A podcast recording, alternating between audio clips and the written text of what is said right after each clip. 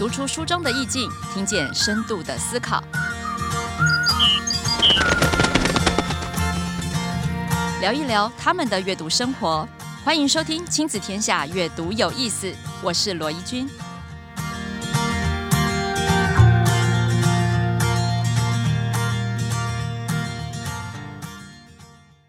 Hello，大家好，欢迎再次回来收听《亲子天下》阅读有意思，我是罗怡君。那么这一集的节目呢，很特别，我们要从每一位妈妈们或者是爸爸们、家长们为了孩子呢曾经做过的一个行为下去延伸探讨，看看后面到底有什么特别的趣味跟原因促使你这样做。什么行为呢？这个行为就是，当我们面临到一些生死议题，比如说家中啊这个养的宠物死亡啦，孩子很伤心啊，或者是啊，你每天都在烦恼这个弟弟出生了，怎么哥哥行为退化，你就好想要找一些故事或是绘本来跟孩子分享现在生命当中面临的一些挑战，对吗？啊，我相信呢，有非常多的家长都曾经去找寻过绘本来因应自己上面的教养的挑战，诶。这个不经意的动作，你可能会觉得口耳相传，大家好像都是这么做，却没有想到这样子的一个行为呢，背后却是有非常深奥而且扎实的学术理论哦。这个主要的研究领域呢，就会是所谓的书目疗法。今天要很高兴为大家请到研究书目疗法二十多年的专家，也就是台大图书资讯学系兼任教授陈淑梅陈教授，来到节目中来跟我们好好的用书目疗愈一番。欢迎教授。嗨，主持人好啊，各位听众大家好。哇，教授从事这个书目疗愈应该已经二十多年了，是是，所以应该没有什么题目可以难得倒老师了。我不敢这么说，只是比较有一些心得这样子。其实书目治疗是一个国人比较陌生一点的名词。但就如我说的，嗯，其实很多家长都已经在做类似的事情了。嗯，是是是。那除了刚刚我们讲的那些议题啊，老师在平常教学或者是分享里面，有没有更多的例子来跟我们分享？其实还有哪些事情我们想都没想到的，它也可以成为树木治疗的领域哦。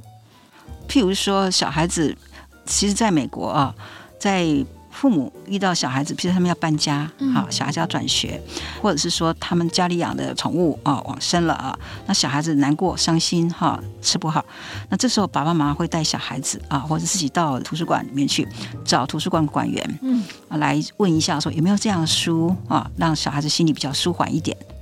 但是我们国内一般来讲，现在的民众对这个观念还比较没有说非常的熟悉，而且馆员应该还没有担任这样的一个治疗功能吧？呃，是这样子哦。这几年来，在我的推广之下，其实台湾很多图书馆都在做了。对，譬如说这样，台中市立图书馆哦，他们就有阅读解忧书房哦，他们在这个实体图书馆里头有一个实体的专区，就叫阅读解忧书房啊。那么在官网上面也有这个阅读解忧书房。这样的一个照片啊，然后这样一个介绍，还有一些情绪疗愈的绘本的书单啊都有。然后，譬如说高雄市立图书馆是他们有这个树木疗法区哦，专门的一区树木疗法区。对对对。然后呢，很多分馆也有。好，那譬如说斗六的这个绘本图书馆，嗯，他们就是在二楼一个树木疗法区，就叫树木疗法区啊。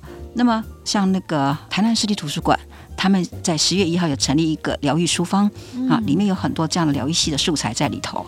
所以呢，大家可以就近去利用你附近的图书馆，去看看哪些图书馆他们有你所要的这个疗愈性的素材。是。那即使他们如果说有些图书馆还没有成立专区的话，或是专柜的话，他们也会在图书馆里头定期的，就是做主题书展，对疗愈系的、嗯、啊，疗愈素材的主题书展都会，或是主题的展览，就说像有一些小说啊，是，或是心理自助书啊等之类，或是影展。现在越来越多图书馆在做了这样子。好，然后呢，这个明年啊，国家图书馆会出版一本《图书馆书目疗法服务指引》。嗯，啊，国图的曾淑贤馆长也鉴于说，疫情之后我们发现这个心理健康促进的重要性，民众对这个情绪疗愈的需求升高啊，所以呢，注意到这个社会趋势的时候啊，他就邀请我去主持这样的一个图书馆书目疗法服务指引的一个研定计划，然后让我来撰写这些初稿。是，所以看起来我们已经有越来越多图书馆都有这样子加入了哈。是。那刚老师有提到疫情底下哈，是。其实刚刚我们讲的，像除了搬家、手足、死亡，或者是现在人际关系霸凌议题也非常的热门，都是其中的一个服务项目。对。那疫情底下，其实我们常常说关在家里，亲子关系非常紧张。是。那这边有一个报道发现说，青少年的忧郁跟焦虑可以翻了两倍。是。结果那个原因竟然是他们感受得到家长的压力。是的，是的。所以现在好像已经不能单是照顾孩子了，我们大人的情绪也很重要。是。所以老师要不要帮我们举几本书来做例子，跟家长们示范一下？假设今天我自己拿到了一本主题书本。假设他是讲绘本，他是讲霸凌的，或是讲同理心的，那我要怎么引导跟孩子聊呢？嗯嗯，像一本书叫《没有人喜欢我》，我现在手上拿的这本书《没有人喜欢我》，他在讲一只叫巴蒂的一只狗，他搬到一个新地方去了哈，是，结果呢，呃，发现说他要跟他交朋友，城里面的动物都不理他，他就很伤心很难过，然后觉得没有人理我啊，然后觉得自己环境好不友善哦，对对对对对对，然后就是后来就忍不住哭了，啊。在一旁哭起来了，然后后来就是过来一只动物，一只狐狸说：“哎，怎么啦？啊，怎么哭那么伤心？”他说：“我想跟人家交朋友，谁谁谁都不理我，好，动物们都不理我。”他说：“哎，是哦，怎么这样子？好，那我们去搞清楚状况。问问他，对对对，一起来问问他。然后他就在那个狐狸朋友的一个陪伴之下，然后呢就去找回溯了刚刚对，循着原路去看啊，谁怎么样怎么样这样啊？然后呢，哎，发现说每一个动物都说没有了，我正在忙了。”我不是不理你，我也想跟你交朋友，可是我真的忙了。对啊，或者是啊，没有啦，你刚刚的脸色很恐怖，我们以为你想干嘛？对对对对对对对。然后就是巴蒂就说，这个主角就说，原来如此哦，哎呀，然后自己多心了。对，然后再来，他没有同理到对方。也就没有换位思考，说对方在忙，所以难怪他们没有办法给我好脸色看，或是没有给对方可能看到我会有什么样子的害怕的情绪，对，有可能我当时的表情可能比较嗯严肃，对，因为他说他已经被拒绝了两次之后，对对对对，他就都臭了，对，一张臭脸。那我们讲用台湾话讲，一张塞宾呐，一张塞宾这样，那谁要理你？大家都看到就怕，没有一个人喜欢看那个塞宾的人，对不对？所以就是这个意思。所以呢，后来他知道说，哦。他自己没有同理对方，所以这个对应到我们现在的什么呃网络啊，有时候有一个信息啊，我们刚才一些已读不回，我们就伤心的半死，或者是开始乱想了，对对，乱想他不跟这个巴蒂一样啊，对他不喜欢我，他是对这句话生气了吗？对对对对对，然后他怎么不理我哈？然后他是对我有什么意见吗？然后就在那边七上八下，七想八想，越想越难过。好，就这样。老师的对比真是生动。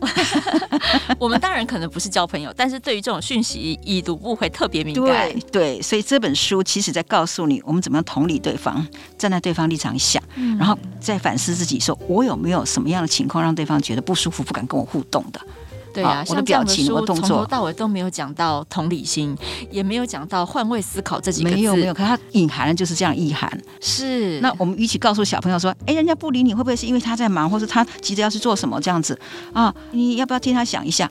这句话不要给他。哦，对，老师现在正在分享的是你在跟他共读时候不要犯的错。对对对，因为有好多家长他真的拿对书喽，好不容易千辛万苦拿对书了，怎么一打开没有预期的效果？是不是在共读的时候有犯了什么致命错误？对，这些是疗愈系的绘本啦，我们叫情绪疗愈的绘本。所以疗愈这个字说，我本来心情很 down，那我看了这些书以后。啊，所以树木疗法，我现在稍微提一下树木疗法的精神好了。树木疗法为什么就说能够产生情绪疗愈的作用？为什么？嗯嗯、那疗愈这个字就是说，我们心情本来很荡啊，在负面情绪当中，现在就是心情平静了。嗯，然后我们心情平静之后，能够找到一个什么自我疗愈的力量，自我再出发的力量。好，那就是说我们看到这绘本以后，假设你有相同遭遇的人。它会产生认同作用，嗯，所以认同作用说，哎呀，这个情况跟我好像哦，我就是这个样子哎，你会联想到以前的生活经验，或是当下的生活经验啊，你的遭遇，那透过这个主角的遭遇，你会联想到自己的，你觉得说啊，真的有人懂我了，好可怜，真的我就是那么可怜，有人跟我秀秀那种感觉，好，那这个是什么？就是这个主角跟你一样。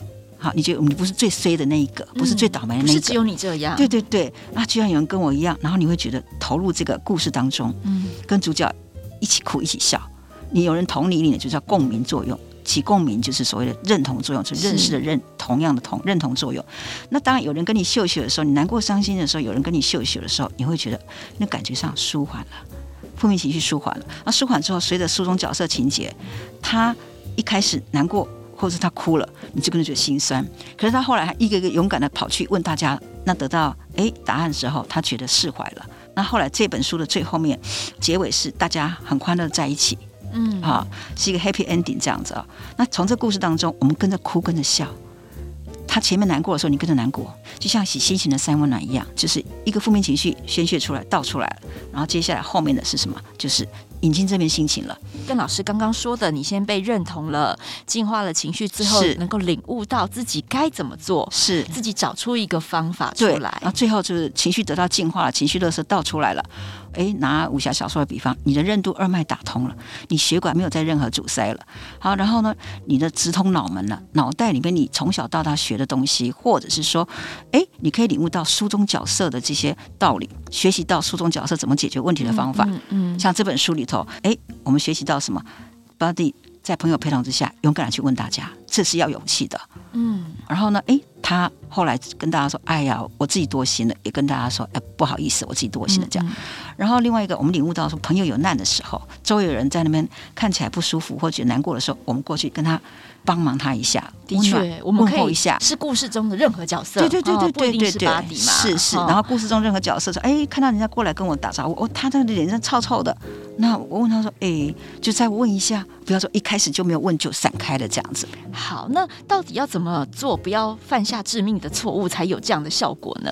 所以呢，我们要用书目疗法来展开亲子共读的时候，也就是说，你要找情绪疗愈的绘本或任何情绪疗愈的素材来展开亲子共读的时候，哈，首先要针对孩子的情绪困扰问题，譬如说他烦恼忧愁什么，他是被霸凌，还是说他觉得没有人喜欢他，他觉得自己很丑，自我概念的问题、自我认同的问题等等之类的。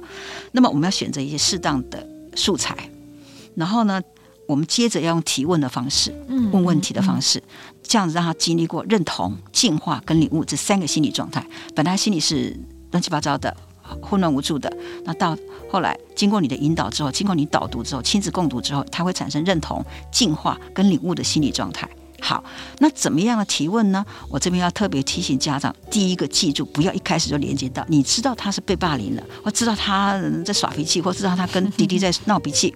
好，呃，或者说他在嫉妒新生的妹妹等之类的，手足是真之类的啊，不要太快的跳入那个情境。对对对，嗯、就说你要注意到说问故事的内容，用主角遭遇太早点破就对了。对，用主角的遭遇来带入孩子的问题啊，是、嗯、你避免直接问小孩子说，哎，你有没有这方面的烦恼忧愁问题？是不是跟你很像啊？好，这种话都不要讲，他会有戒心，小朋友会有戒心，甚至会反感呢、欸。对，而且他觉得说，我就不想告诉你。有些小朋友就酷酷的啊，有些时候不是不想告诉他，不知道怎么讲，就是戳到他的隐私，戳到他的痛处了。就是中间第一个开始是问他主角遇到什么问题，啊，那这是什么认同作用？他照见自己的处境了。第二个阶段是进化，带他走过心情的转折。嗯嗯。就是原来负面情绪充斥全身，现在让他把负面情绪倒出来，然后引进正面心情，就让他跟着书中角色。比如说第一次的时候，他被拒绝的时候，他很难过啊；第二次怎么样？第三次他遇到谁又很难过啊？最后他怎么样？那最后怎么样？这样子，好，就是带他看这个绘本本身，然后你可以一字一句的这样念给他听，或者说他来朗读，你们轮流朗读。嗯这个是针对年纪比较小的孩子哈，可以用这样的引导方式。那如果说今天我们面临的是一个比较大的孩子，他可能不一定是绘本啦，哈，可能是小说哈。是。那这样的话呢，我们可能也不太适合，就是再问他这么基础的问题，也是可以。小说可以问他说：“哎，请问这本小说，哎，来大概在说什么？”对对对对对。那主角遇到什么烦恼忧愁问题啊？那接下来就是说，除了我们要绕着这内容打转之外，那如果说我们今天想要到领悟的这个阶段，怎么样能够让领悟的阶段出来办法？是，那就是他讲到故事绘本的这个情节，说啊，他怎么一开始怎么难过，后来怎么伤心，然后接下来后来怎么样的，又用什么方法解决之后，他解决问题的前后，他的心情转折怎么样？好，就带他走过情绪进化的阶段。然后呢，如果说他的在差不多的时候，我们就在问他：哎，如果你是这只主角巴蒂的话，你会不会学他的方法呀？还是你会跟他一样这样解决问题吗？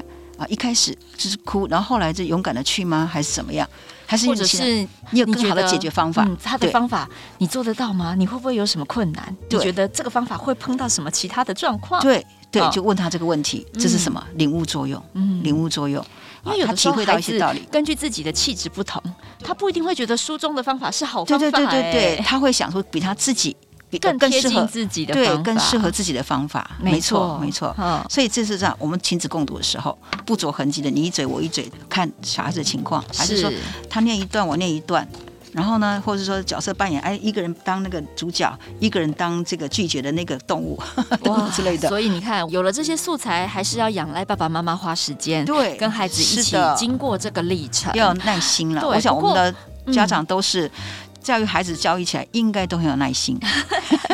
应该都非常有耐心，就要讲到家长自己本身的状态好不好？是，所以其实书目疗法啊，在艾伦迪波顿，大家都知道艾伦迪波顿是英国有名的才子哦，他其实成立了一个人生学校，它里面真的就有专门用书目治疗大人这样的课程，是是，所以书目治疗也可以好好的治疗一下大人。我们常说照顾孩子必须要有稳定的大人，嗯嗯，如果是坏掉的大人，那就糟了。对，那老师。要不要我们来换一下哈？我们先来照顾我们所谓的三明治家长。三明治家长现在好累哦。是，我们可能要承接长照的议题、失智的议题、经济的压力。对。然后呢，面临到你看，我跟孩子还要共读一本绘本这么久，哦，我吸干呢哈。是的。总觉得自己做的不够好。对啊，对啊。那该怎么照顾自己呢？有没有相关的书目可以推荐给我们三明治家长呢？OK，我这边建议，其实，在我们的疫情的阶段哈，我觉得有三个。一个值得我们去关注的点了哈，是第一个就是有关我们觉得生命是脆弱的，嗯，要正式接受这个问题。那我觉得说人生是恒变无常的哦，所以这个世界充满不确定性，面对不可知的未来的时候怎么办？对，我看疫情期间好多爸爸妈妈觉得好无力哦，他会很恐惧、焦虑、茫然不安，孩子这么挨个岁喊。好，比如讲，对未来的不安全感也很重。对，对，所以这个时候我们就要就要尝试正常。对，我们就要正向思考了。好的，这是第一点啊。正向思考的时候，我们等一下来看一下啊。有一本书叫《就算明天将说再见，也要给今天的花浇水》。哇，这个是日本的一个医学教授哈，他写的一本书啊。那么他在日本开设一百多个那个癌症哲学门诊，协助大家走最后一段路。对，那他这个作者叫做通野新夫。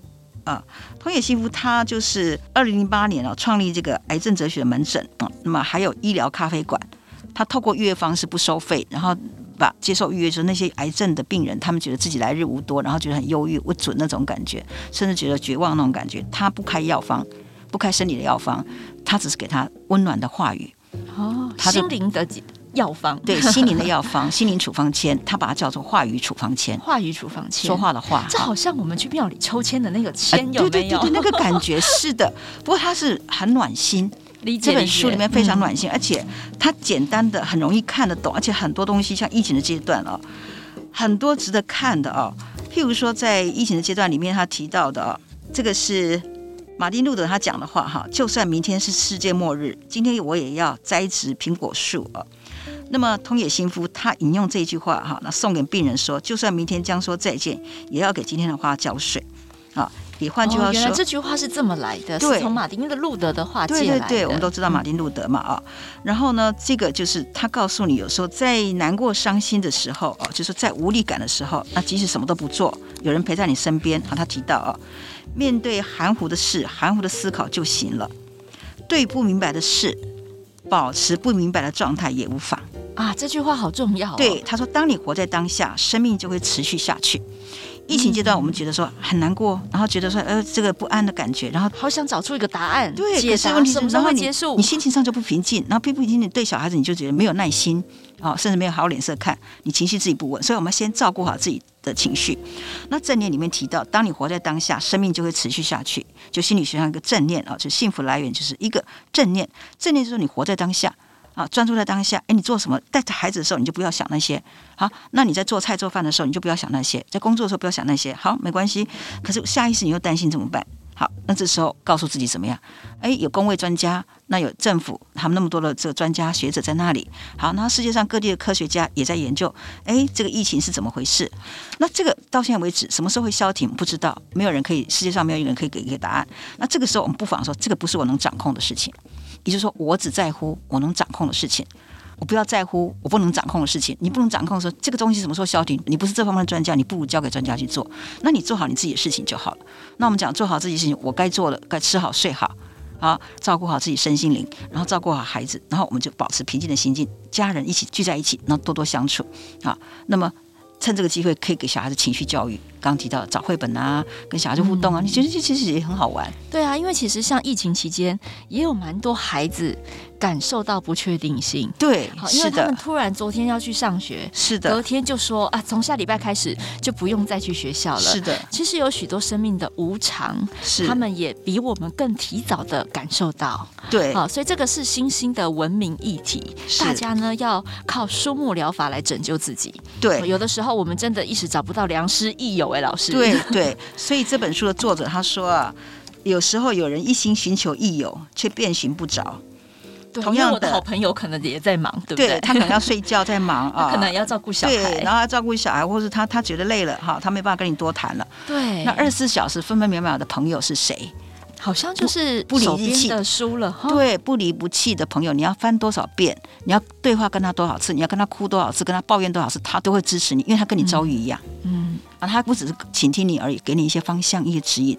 所以说这本书里面提到，同样的，有人一心寻求良师却不可得，读一本好书却是谁都做得到的事情。他说，良师益友，读一本好书，人生三大邂逅中，直到最后的最后，独自一人也能办得到的，就是阅读。没错，对，而且他说，比起自身的经验，我们从书本学到的东西更多。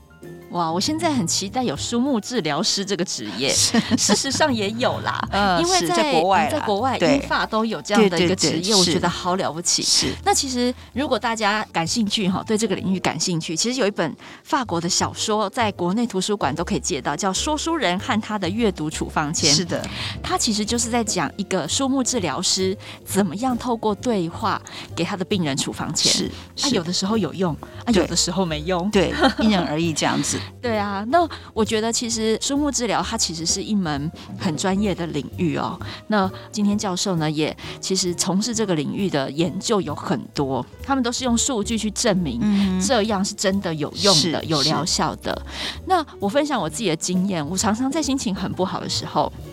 有的时候会莫名的不知道为什么很低潮，嗯，但我通常就会去逛书店，是是是，然后书店呢、啊，我也你看书这么多，每个月出版这么多新书，还有旧书，嗯，我就会把它当成是在逛那个书皮，有没有？好像在买菜逛书皮，对对对对。哎，你知道吗？有的时候就会突然有几本很吸引你，想要拿起来翻，我都觉得那个好像会触动你的心弦的感觉，对，那个就很像你在抽签，不啊不会，对对，感觉。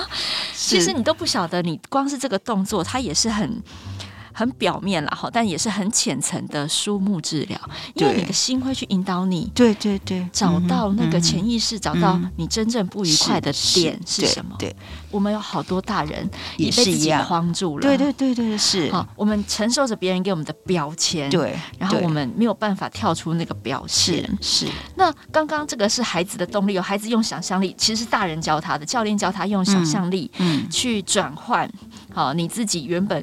害怕的事情，那这个方法好像也可以用在我们大人身上。对对，比如说像老师哥有带来另外一本书哦，那个金剧本哦，里面就有讲到怎么样话语曙光间。对，心累了来抱抱吧这本书，他就有讲到说，身为父母，嗯，好爸爸、好妈妈的标签，嗯，我要怎么样肯定自己呢？对，我要怎么样不要再让这个标签或者这个期待成为我的压力来源呢？嗯，好。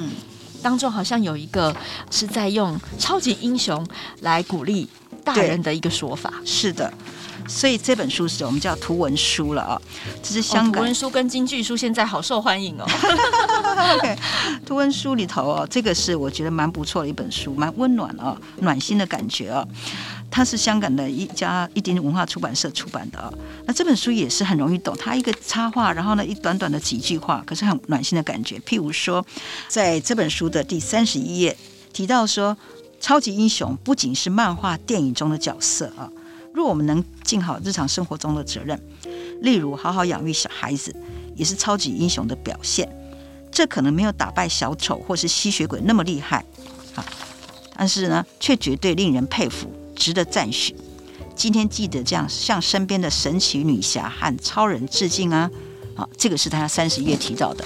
那就是说，换句话说，我们在疫情的期间，不要给自己太完美主义，告诉自己我已经做够了，OK，我已经尽力了。问自己有没有尽力了？我今天在烦恼什么？忧愁什么？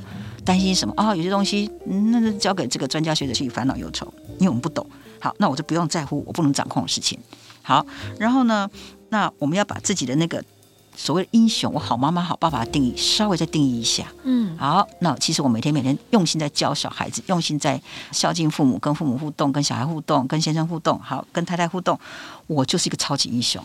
嗯，所以每天晚上要睡觉之前，告诉自己怎么样，记得给自己拍拍手，你是 Superman。嗯，Superwoman 这样子啊，因为疫情的关系，我们才会理解到什么叫平凡无奇的小事也弥足珍贵，对不对？所以要对自己仁慈一点，自我疼惜，对你自己要仁慈一点。是我建议每天回来结束的时候，或任何时候自己觉得累的时候，给自己这样双手环抱自己。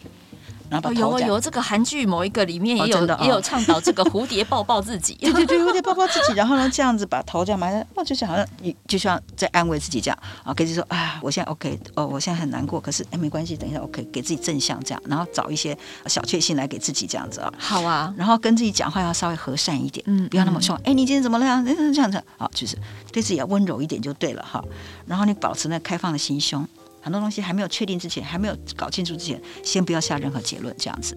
没错，所以我们最后呢，大家一起想象一个画面。哦，你可以点着精油灯，对，做完一场瑜伽之后，泡杯花草茶，然后花一点时间翻翻呃任何一本你喜爱的书，是啊，那本书一定可以好好的照顾你。是，我想这样子每天一个创造一个属于自己的仪式感，就能够好好的先稳定自己的身心，再带着孩子去从书当中解决他们现在生活，陪伴他们解决生活的挑战。是是，今天非常谢谢教授为我们带来书目治疗这么丰富的这个说法。嗯。那谢谢教授，呃，在这个领域持续的推动，然后让更多图书馆也都有这样子的角落，陪伴我们的家长，更省力的去帮助孩子找到对应的书籍。是，谢谢主持人啊，谢谢各位听众哦。好，那今天谢谢大家收听阅读有意思，我们下次再见喽，拜拜，拜拜。